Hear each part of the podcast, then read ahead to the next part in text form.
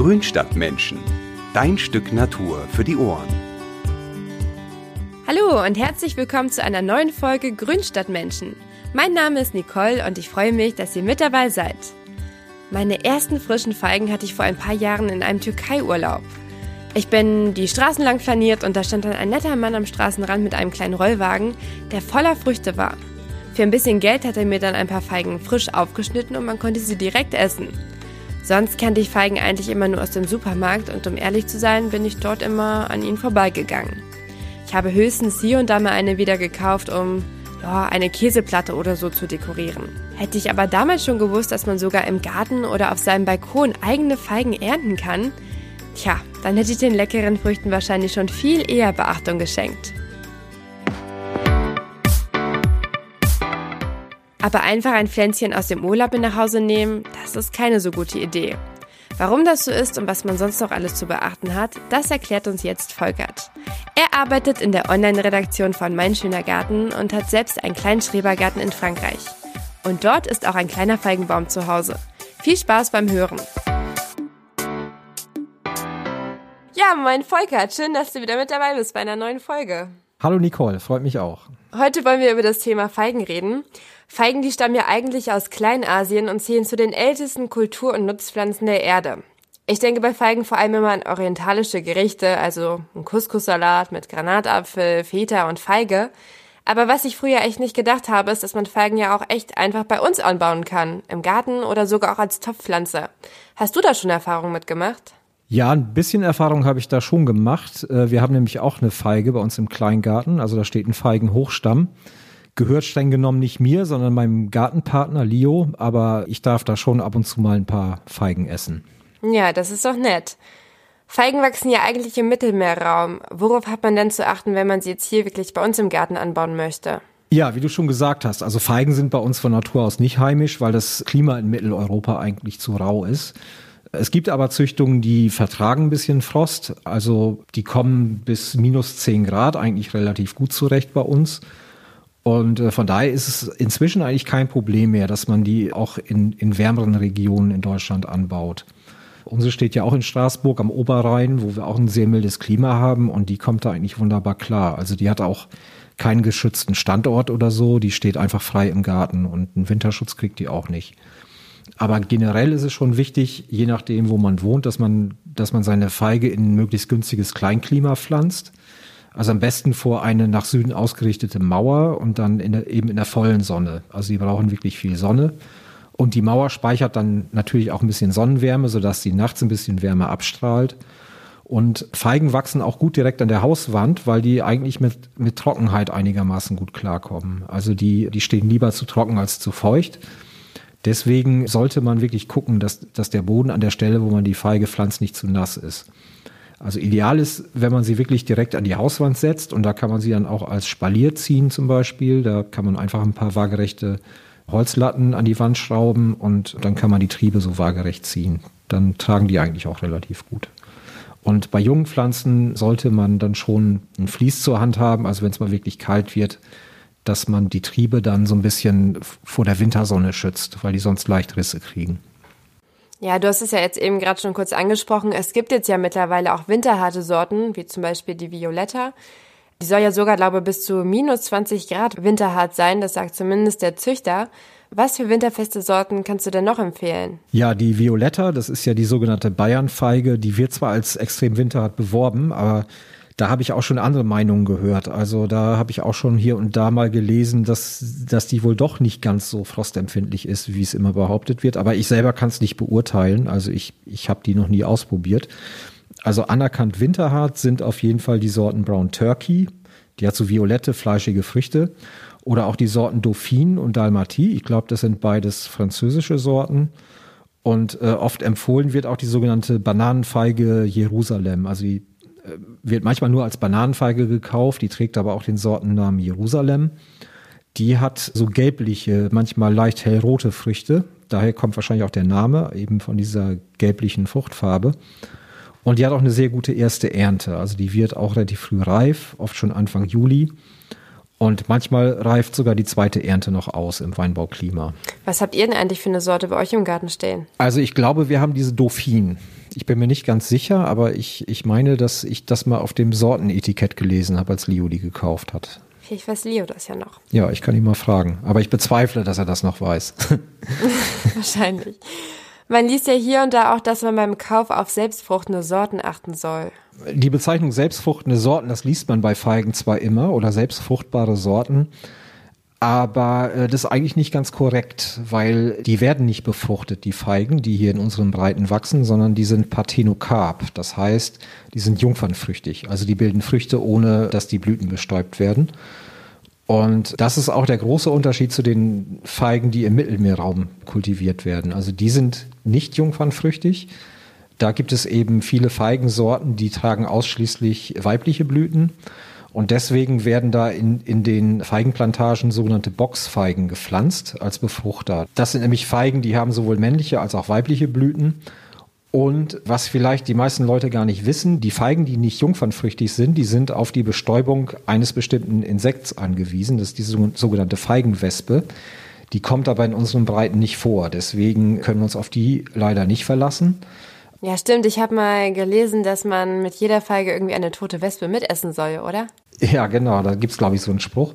Genau, und diese Feigenwespe, die vermehrt sich in den, in den Blüten der Boxfeigen und die trägt dann eben den Blütenstaub auf die weiblichen Blüten der Kulturfeigen. Und so werden die Feigen im Mittelmeerraum bestäubt. Aber wie gesagt, bei uns gibt's sie nicht und deswegen werden hier eigentlich auch nur diese ähm, Parthenokarpen-Feigensorten angeboten. Ja, also ich kann mir bei mir auf dem Balkon auch so einen kleinen Feigenbaum auf jeden Fall gut vorstellen. Vielleicht in so einem Terrakottatopf und dann noch ein paar Zitronenpflanzen und wenn noch Platz ist, dann noch eine kleine Palme. Da muss man fast gar nicht mehr in den Urlaub fliegen. Worauf muss man denn achten, wenn man Feigen im Topf anbauen möchte? Also Feigen brauchen auf jeden Fall einen großen Kübel. Der sollte mindestens so 45, 50 Zentimeter Durchmesser haben. Wichtig ist auch, also wichtig nicht, aber besser ist ein Kübel aus Terrakotta, weil da die Wände auch so ein bisschen durchlässig sind. Das heißt, äh, wenn der Boden mal sehr feucht ist, dann kann die äh, Feuchtigkeit auch durch die Wände so ein bisschen rausdiffundieren, weil es Feigen, wie ich vorhin glaube ich schon gesagt habe, nicht gerne so feucht haben. Sie brauchen auch einen hohen mineralischen Substratanteil. Das ist auch wichtig. Also wenn man normale Kübelpflanzenerde verwendet, dann sollte man die nach Möglichkeit noch mit ein bisschen Tongranulat mischen. Vielleicht so ein Viertel, damit die noch lockerer wird und wirklich schön strukturstabil ist und auch gut durchlässig ist. Topfeigen brauchen natürlich auch wie die Feigen im Garten einen sonnigen, möglichst geschützten Standort dann auf dem Balkon oder auf der Terrasse. Und äh, man kann sie auch im Freien überwintern, wenn es im Winter nicht zu kalt wird. Da muss man nur den Topf gut einpacken, dass die Erde nicht durchfriert. Ja, die meisten Balkone, die kriegen ja auch zum Glück viel Sonne ab. Und wie man das mit dem Überwintern macht, ich würde sagen, da gehen wir gleich nochmal ein bisschen drauf ein. Aber wie oft gießt man denn seine Feigen? Also generell brauchen Feigen nicht allzu viel Feuchtigkeit und fühlen sich in eher trockener Erde fast wohler, als wenn es richtig staunass wird. Deswegen sollte man es mit dem Gießen nicht übertreiben, aber trotzdem muss man natürlich während der Vegetationszeit, also ich sage mal so von März bis, bis September, muss man sie trotzdem regelmäßig gießen, wenn man sie im Kübel hält, weil sie einfach wenig Wurzelraum haben und weil die Erde dann auch schnell austrocknet. Aber man sollte dann schon immer mal vorher den Finger reinhalten und gucken, ob die Erde noch einigermaßen feucht ist. Und äh, wenn die nicht richtig abgetrocknet ist oben, dann sollte man auch nicht neu gießen. Also man sollte immer warten, bis die Erde oben trocken ist und dann kann man wieder nachgießen. Und im Winter hält man sie tatsächlich relativ trocken. Also da muss man wirklich nur aufpassen, dass der Wurzelball nicht komplett durchtrocknet. Aber da sollte man wirklich ganz wenig gießen. Und wie sieht es mit dem Düngen aus? Also Nährstoffe brauchen Feigen auch gar nicht so viel. Im Garten reicht es eigentlich, wenn man sie mit ein bisschen Kompost versorgt. Also im März vielleicht zwei, drei Liter Kompost pro Quadratmeter im Wurzelbereich verteilt.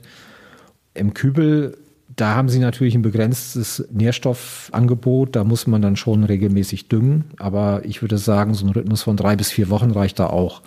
Da versorgt man sie dann am besten mit so einem flüssigen Kübelpflanzendünger.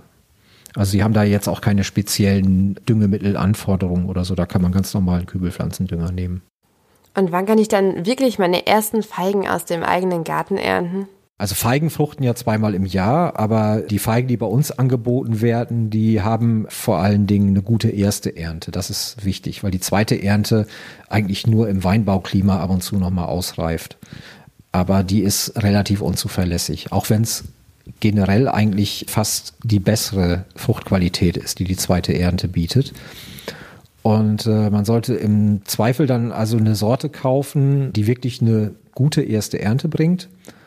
Ja, die Früchte kann man dann bei den frühen Sorten, zum Beispiel Jerusalem, die kann man schon Anfang Juli ernten. Also die sind dann schon reif. Die äh, reifen dann am alten Holz, also an dem Fruchtholz aus dem Vorjahr. An dem neuen Holz bilden sich dann im Herbst auch nochmal Feigen, aber die reifen dann manchmal, wie gesagt, nicht aus. Wenn man aber einen milden Winter hat, dann kann man sie auch einfach hängen lassen. Das kommt dann tatsächlich ab und zu vor, dass die dann weiter reifen und man sie dann im nächsten Frühling ernten kann. Was man vielleicht noch wissen muss, das Erntefenster bei Feigen, das ist relativ klein. Also die sind relativ schnell über den Punkt. Also dann werden sie sehr weich und platzen auf und schmecken auch schon so ein bisschen verdorben.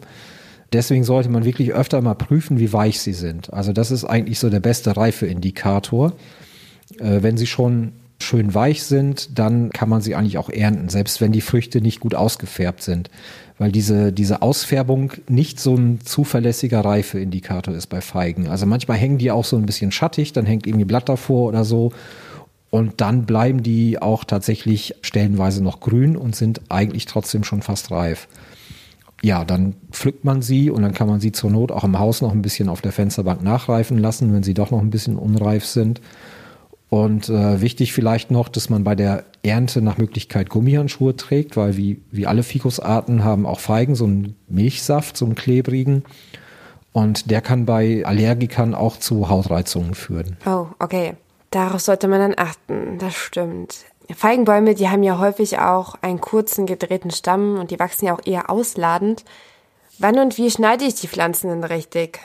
Man wartet bei Feigen mit dem Schnitt im Frühjahr, bis man sieht, wo neue Blätter austreiben. Und dann muss man als erstes mal die ganzen erfrorenen Triebspitzen abschneiden. Und auch zum Teil Triebe, die, die Frostrisse haben oder so, die sollte man auch rausnehmen. Bei Feigen ist es so, dadurch, dass die Triebe nicht richtig ausreifen, friert der letzte Triebabschnitt eigentlich immer zurück. Die haben also anders als zum Beispiel Apfelbäume keine Terminalknospe, die im nächsten Jahr neu durchtreibt und so die Triebverlängerung bildet, sondern es gibt da am Triebende immer so ein eingetrocknetes, erfrorenes Stück und darunter kommen dann die Seitentriebe raus. So, und wenn man die jetzt nicht regelmäßig schneidet im Frühjahr, dann führt das dazu, dass die Kronen immer dichter werden und immer sparriger und dann auch die Früchte immer kleiner und nicht mehr so gut ausreifen. Und deswegen muss man dann im Frühjahr auf jeden Fall diese Triebe, die unterhalb äh, dieses erfrorenen Abschnitts austreiben, auslichten oder die im letzten Jahr da gewachsen sind, die muss man dann auf jeden Fall im neuen Jahr auslichten, damit die Krone wieder einigermaßen locker wird.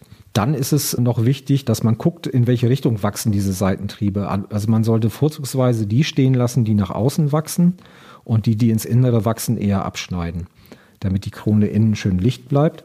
Manchmal hat man auch so Triebabschnitte, die einfach total stark verästelt sind. Da kann man dann auch mal das Ganze ein bisschen stärker zurücknehmen, so dass man wirklich auch die dickeren Äste abschneidet. Dann treiben die da wieder mit neuem Fruchtholz durch. Das ist auch kein Problem. Und in unseren Breiten ist es auch so, dadurch, dass vor allen Dingen die erste Ernte am alten Holz wichtig ist, sollte man eben die Feigen insgesamt doch nicht zu stark schneiden, weil dann kann das schon mal sein, dass von der ersten Ernte nicht mehr so viel übrig bleibt und sich die Energie mehr auf die zweite Ernte verlagert. Aber da haben wir ja das Problem, dass die oft nicht so richtig ausreift. Und wenn man jetzt seine Feige noch nie geschnitten hat und die total dicht wächst, was macht man dann am besten? Ja, da muss man die Krone wirklich neu aufbauen. Das ist aber bei Feigen auch kein Problem, weil die äußerst schnittverträglich sind und auch aus dem älteren Holz wirklich gut wieder austreiben. Und da guckt man sich mal so das Grundgerüst der Krone an und schneidet einfach die, die stärkeren Äste so stark zurück, dass alle stark verzweigten Bereiche abgeschnitten werden. Und dann zieht man die Krone quasi aus den älteren Ästen wieder neu. Also da bilden sich dann wieder neue Triebe und daraus kann man dann wieder eine schöne Krone aufbauen.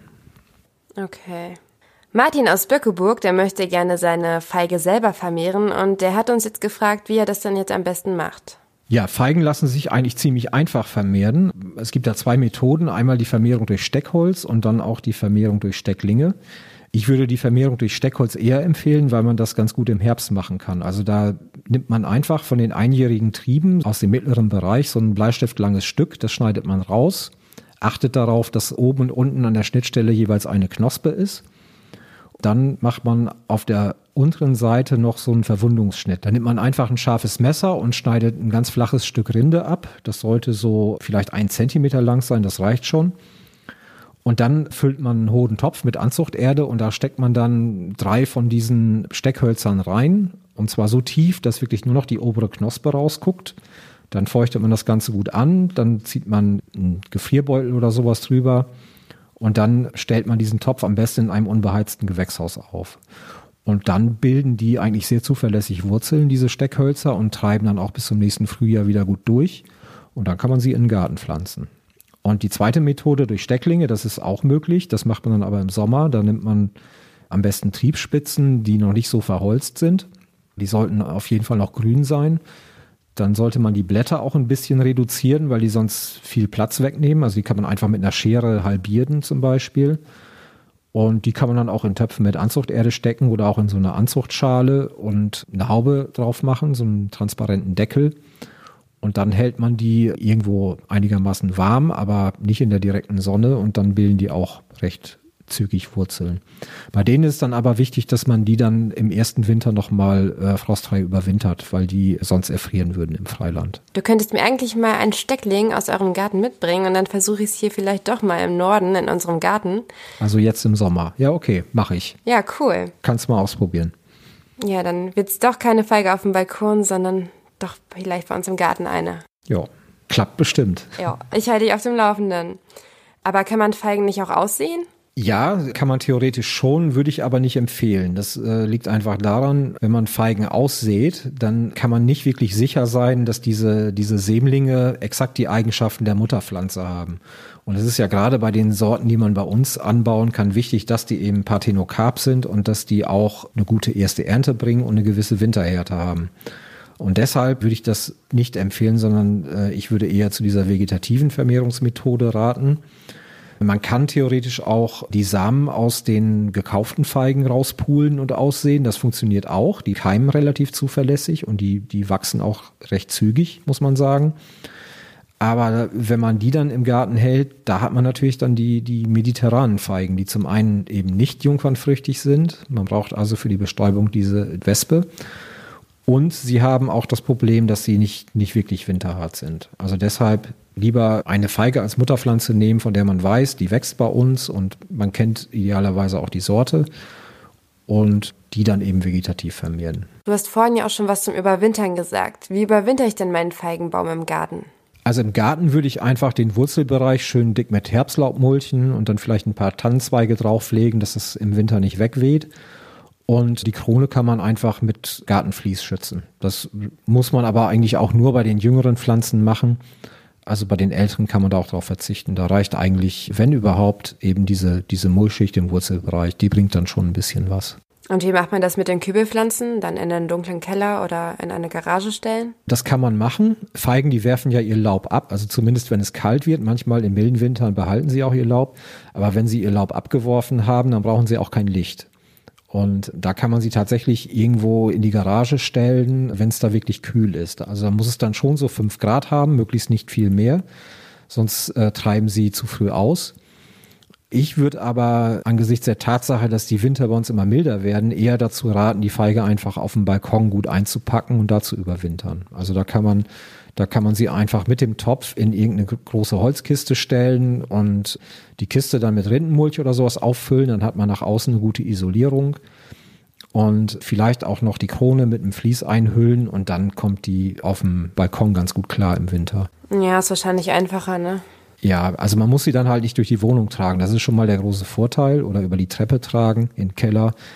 Und die sind ja auch nicht ganz leicht, diese großen Töpfe.